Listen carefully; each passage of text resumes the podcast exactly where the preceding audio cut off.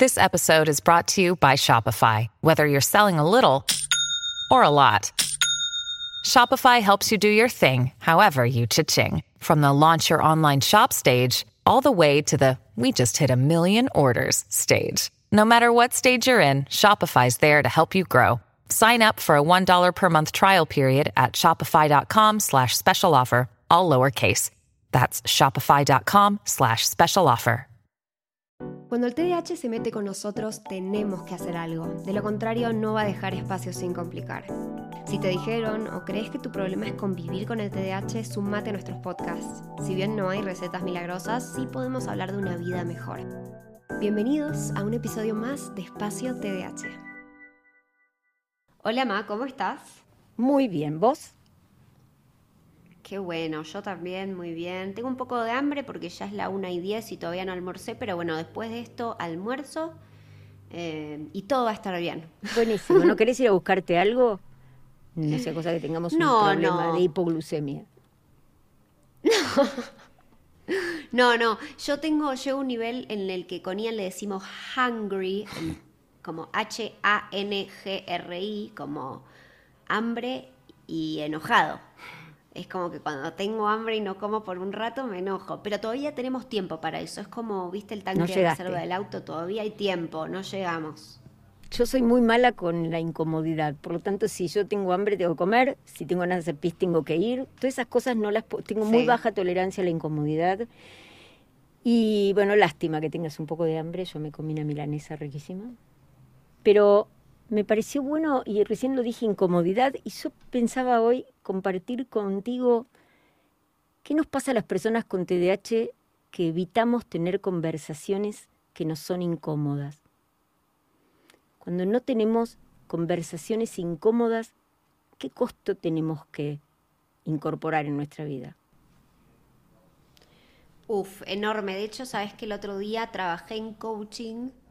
Em, algo de que yo es como que cuando veo que una amistad, por ejemplo, está por fallar o hay algo raro, me voy corriendo. Eh, mucha parte creo que tiene que ver con el trauma de todo el bullying del colegio, pero también creo que tiene mucho que ver con esa exposición a, la conversación incómoda, ¿no? De, che, ¿qué onda esto? ¿Qué pasó? Hablemos, ¿no? Y exponerte al rechazo y a la vulnerabilidad y a vivir en esa incomodidad es como que, ah, no. A mí me parece que, si lo miramos un poco, yo voy a hablar en primera persona en el sentido de la dificultad para, a lo mejor te pasa a vos que estás escuchando de ahí, para atravesar situaciones conflictivas. No solamente la incomodidad de una conversación, cualquier cosa que sea un conflicto, si yo te digo que no y vos pones cara fea, rápidamente encuentro la manera de hacer un malabar y hacerlo, porque esa cara me puede, ¿no? Entonces yo digo, a veces, claro. qué importante que es entender que la incomodidad es necesaria en la vida. Es necesaria la incomodidad, no podemos salir de la incomodidad todo el tiempo, porque hay cosas que hay que transitar en la incomodidad. Y en la incomodidad se aprende también, se aprende mucho. Entonces, eh, dos cosas no me trajeron este tema. Alguien que no voy a recordar quién, porque esta es una característica mía, aparte de que soy visual, anótatela, me olvido de absolutamente todo compartió conmigo esto que es eh, el éxito es de aquella persona que sea capaz de atravesar todas las conversaciones incómodas que se le crucen. Wow, es muy poderoso eso que te dijeron, porque posta que es verdad. Es verdad. Entonces, a, mí me intriga saber cómo sería pensemos, eso. Pensemos en esto. Estoy incómoda en el grupo mío de, deporte, porque resulta que llegué a las 4, me dijeron que eran las 4 y llegaron todas juntas a las 5 menos cuarto, muertas de risa, vienen de otro lugar. Estoy incómoda. Hace 45 minutos que espero y pareciera ser que se juntaron en otra parte, ¿no? ¿Qué conversación incómoda tengo que tener? ¿No? Eh, estás en tu pareja. Sí, es difícil esa conversación. pero bueno, podrá ser muchas cosas, pero en tu pareja te puede pasar lo mismo. Ya sea porque todo el tiempo el revante es la ropa que queda en el piso y tal vez la conversación incómoda que estás evitando es saber que esa otra persona que vive con vos es quien mantiene todo y si se enoja estás en riesgo, ¿no? O sea, Pero ¿qué está en riesgo cuando nosotros no hablamos? ¿Qué nos pasa si no hablamos? Y es que para mí es algo que por más de que no lo saques de adentro tuyo, no se va a ir y no va a dejar tu cabeza. O sea, justo el otro día hablándolo en coaching yo pensaba en esto, si yo no tengo esta conversación incómoda que yo tengo que tener, yo no voy a dejar de pensar en esto porque mi naturaleza es la de quedarme en esa emoción, en un loop, para, o sea, infinito hasta que yo lo resuelva o me olvide. Me parece súper importante eso que decís, porque parte de esto es, primero estoy yo, primero está mi registro, ¿no? Mi registro de la incomodidad. ¿Por qué tengo que sostener y aguantar, ¿no? Por ejemplo, la incomodidad del silencio. Cuando alguien del otro lado eh, no comparte sus emociones o no comparte sus planes y vos te das cuenta que no sabes nada, ¿no? ¿Cuál es la conversación incómoda que tenés que tener, ¿no? Porque ahí no tenemos una persona, tenemos a alguien que no comparte nada, ni, lo que quiere, ni lo que no quiere. Pero qué, qué difícil, ¿no? ¿Estamos solos en esa relación? ¿Y qué haces vos en estas situaciones? Yo no soy muy buena en esto, por eso, digamos, cuando lo traje dije, uh, esto es muy bueno, esto está en mi lista de este año soy mi prioridad. Y creo que primero tengo que tener la conversación incómoda conmigo. Esta es la primera cosa que yo registré. Es una conversación que tengo que poner en voz alta, donde yo tengo que decir qué, qué necesito, qué me está pasando y validar mi emocionalidad. No empezar a, ¿no? a pensar en el otro, en la cara que va a poner. En lo que... Yo digo, no, no, todavía no tuve la conversación. Sí. Pero primero la voy a tener conmigo, ¿no? Me siento sola, estoy cansada, eh, otra vez pasa lo mismo, digamos, a ver, ¿qué es lo que pasa? Pongámoslo afuera, bajémoslo, saquémoslo de la cabeza, que es lo que de alguna manera da vuelta, ¿no? Entonces yo digo, me parece que la primera cosa que yo sugeriría, o no sé, vos que, que, proponés, es, es esto. Es, es mi primer conversación conmigo. ¿Qué es lo que tengo para decir de lo que está pasando? Sí, eh, a mí se me viene como un ejemplo, porque a mí siempre me sirve tener los ejemplos, como mamá, yo soy muy visual. ¡Guau! No te esperabas que te dijera eso, ¿eh? ¡Epa! ¡Epa, epa! Em, yo también soy muy visual y algo que me, me, sirve es tener un ejemplo concreto para bajar a tierra un concepto que quiero entender. Entonces a mí se me viene el ejemplo de cuando yo tuve que decirle a mis amigos que Kire va a ser una perra de servicio y que no la podían tocar más. Y eso para mí fue re incómodo, porque yo dije, guay, pobres mis amigos que aman a Kira y no sé qué. Y después la posta es que tuve una conversación conmigo misma, donde me dijo donde me dije a mí misma, che, escúchame, la culpa, tirala a la basura, porque vos te mereces tener a tu perrita de servicio si vos la necesitas. Y esa conversación a mí me sirvió de puntapié para decir, yo puedo traer esta conversación y le voy a quitar lo incómodo porque realmente no hay nada incómodo de esto. Es simplemente yo te voy a decir cómo necesito que te portes con mi perra por mis necesidades y si vos sos mi amigo lo vas a entender. Y para mí ese paso fundamental ayuda a que por lo menos inicies la conversación y no te escapes. Ahora fíjate qué interesante, Lu, tu ejemplo. Eh, tu perra de servicios, lo que vos querías. Sin embargo, parecía que los demás eran los que estaban primero en la lista. Lógico, eso fue lo que me di cuenta. Dije, qué ironía. bueno, entonces yo primero digo, vamos a pensar esas conversaciones. Yo digo, desde el punto de la comunicación, eh, por eso me gusta la presencialidad y no tanto la virtualidad, porque no veo todo tu cuerpo y todas las cosas. Digo, eh, el silencio, el silencio es enorme.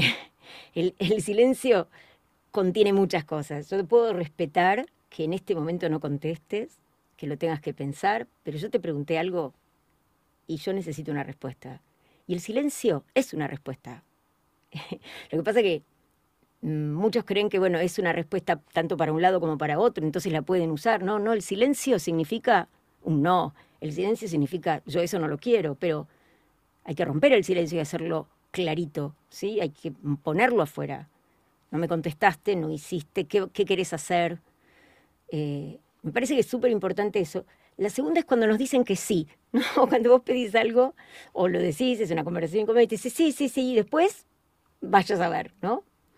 O no hacen lo que de alguna manera se comprometieron. eh, ¿qué hacemos? tenemos que volver a tener esa conversación incómoda, porque probablemente es eso, ¿no? Tengo la primera conversación conmigo, después te puedo contar tímidamente.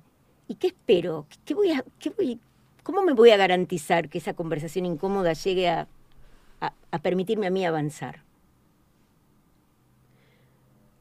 Y creo que lo mejor que puedes hacer es ser honesto con lo que te pasa, ¿no? En ese caso, por ejemplo, y qué loco, porque mi ejemplo de Kira vuelve a aparecer, porque yo también he tenido que reclamarle a mis amigos de, che, yo te pedí esto y no lo estás haciendo, y si no lo haces, yo no la voy a poder traer más a Kira cuando estoy con vos, porque, o, no te voy a poder invitar más a mi casa.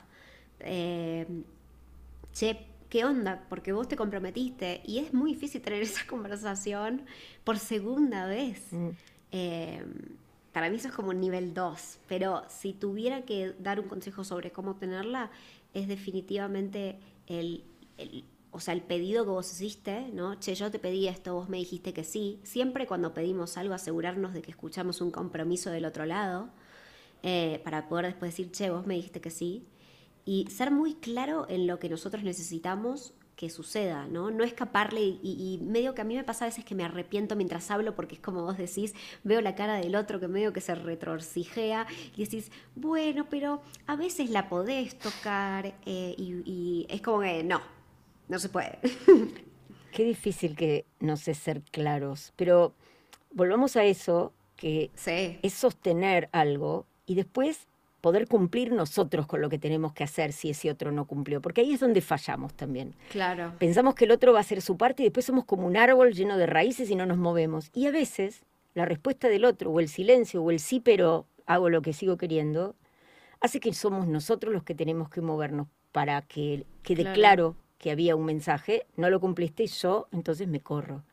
Es decir, qué importante que es que nosotros terminemos ese ciclo pensando que la conversación tenía algo importante y contenía eso, pero se termina a veces con una acción, no con una palabra del otro.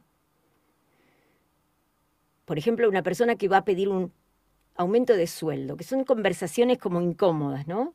Muchas, muchas personas equivocadamente, ¿no? Dicen, bueno, lo que pasa es que viste, aumentó esto. No, no, error. Vos no tenés que justificar por qué necesitas un aumento.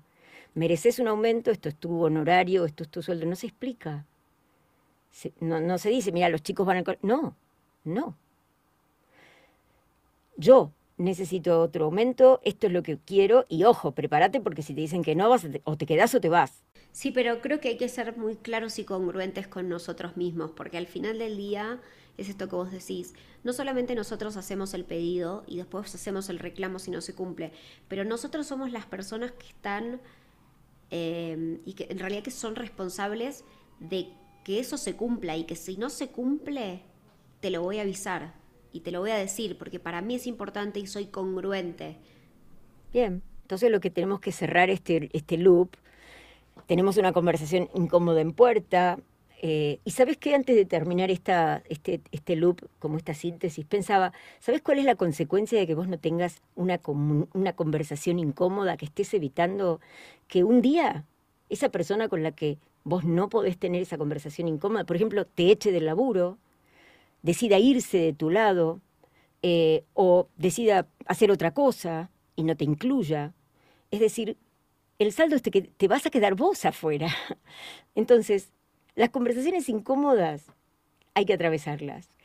Y si nosotros terminamos eso y la otra persona no lo hizo, lo que hacemos es comunicar lo que vamos a hacer. No irnos pegando un portazo, ¿no? Pero comunicar lo que vamos a hacer. A partir de que el otro no cumplió esa parte, ahí comunicamos, ¿no? Ni pedimos permiso, ni nos enganchamos en, bueno, no, pero espera, espera que ahora lo vamos a... No, no, no, ya está. Ya te di el tiempo, ya tuviste todos tus tiempos o tus chances, y hoy te comunico que, que parto, que voy a otro trabajo, que estoy en otra relación, que voy a hacer otra cosa con mi vida, porque esto que dijiste vos me gusta, es seamos coherentes con nuestra propia declaración, qué deseo yo, ¿no?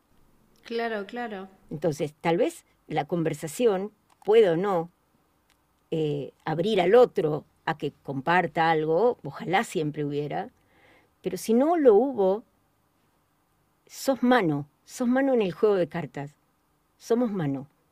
Tenemos que nosotros definir qué es lo que vamos a hacer. Y yo creo que conversaciones incómodas, si miras tu vida, miro mi vida y miro la de todos ustedes, estamos rodeados de conversaciones que buscamos evitar, ¿no? Sí, pero entendemos y sabemos que no se puede. Por lo menos para mí, la conversación que evito, no la evito porque en realidad vive en mi cabeza en, la culpa de no tenerla, en, la emocionalidad que no se me va. Entonces para mí es como que es difícil, es difícil evitarla porque no la estás evitando realmente. Y encima el problema sigue. O sea, el, el motivo por el cual ibas a tener esa conversación va a seguir si vos no la tenés. Pero bueno, hasta acá el episodio de hoy. Queremos escuchar sus reflexiones, quiero que nos cuenten qué tal. Acuérdense que pueden contarnos, escribirnos y seguirnos en todas las redes como arroba espacio TDH. Pueden suscribirse a este podcast tan bello y hermoso y contarnos si tienen ganas de que hablemos en algo en particular. Nos encanta cuando nos proponen temas. Así que bueno, nos vemos en el próximo. Chao, Ma. Chao, Lu.